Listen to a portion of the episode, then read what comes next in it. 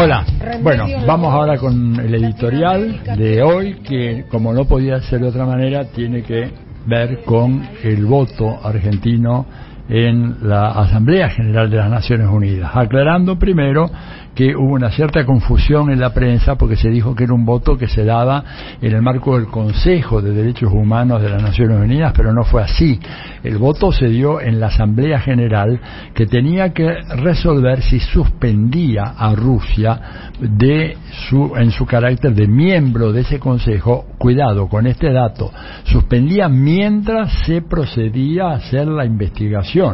El problema, lo ridículo de todo esto, lo que yo me atreví a decir que es una monstruosidad jurídica, es que realmente no había ningún informe oficial de Naciones Unidas, de la Secretaría General, del Consejo de Derechos Humanos, del Alto Comisionado por los Derechos Humanos, la alta comisionada que es Michelle Bachelet, sobre la situación en el terreno, en Rusia, eh, perdón, en Ucrania, ¿verdad? Informe que, de haber sido oficial, elaborado por un organismo de las Naciones Unidas, sí podría haber dado lugar a una discusión, una sanción, pero no existió ese informe.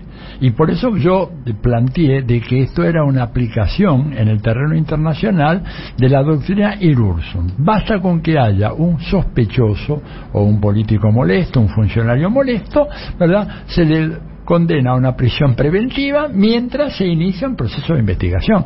Esto es realmente una aberración gigantesca que realmente no debería haber eh, prosperado, pero desgraciadamente las presiones del gobierno de Estados Unidos para que esto actuara, se, se eh, aprobara la resolución fue enorme.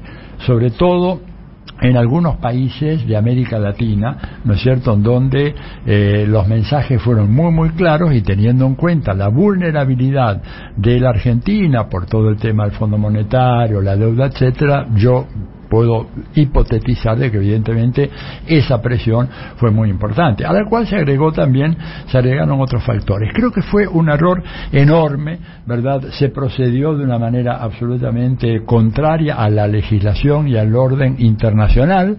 Eh, creo que el gobierno argentino podría haber hecho como tantos otros gobiernos, en todo caso luego podemos abundar en estos detalles, ¿no es cierto? Que optaron por abstenerse, se abstuvo la India, se abstuvo Brasil, Brasil, se abstuvo México, muchos países, y lo interesante, acá se decía en la, eh, en la Cancillería de que la Argentina tenía que de alguna manera, en su carácter de presidente pro tempore de la CELAC, mantener la unidad de la CELAC. Bueno, pues la, la, CELAC se partió, 18 votos votaron por a favor de la propuesta de Estados Unidos y 14 votaron, digamos, por la abstención o en contra. Entonces quiere decir que ese objetivo no se logró. Y por último, tener en cuenta de que hicimos un pésimo negocio, ¿verdad? Rusia es uno de los grandes socios comerciales de la Argentina, que es un tema que muy pocas veces se examina. Es muy importante, uno de los grandes compradores de manzanas, de limones, de quesos, de manteca,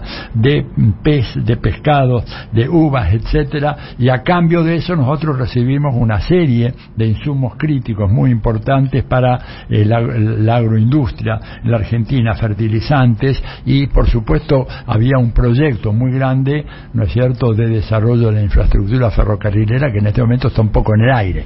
A eso agreguemos la ingratitud eh, que significa que el primer país que nos dio una mano en el contexto de la pandemia, mandándonos las Sputnik, resulta que le votamos en contra y por otra parte, ¿verdad? Lo que esto significa en términos del menoscabo, el deterioro de la credibilidad de la figura presidencial que hacía pocos meses, un par de meses o menos, había ido a Rusia y le había ofrecido a Vladimir Putin ser una puerta de entrada comercial de Rusia a los países de América Latina. Todo eso está en veremos, creo que Argentina sale muy deteriorada de, a partir de este voto y las consecuencias las vamos a ver en los próximos años. Diálogo Internacional con Atilio Borón.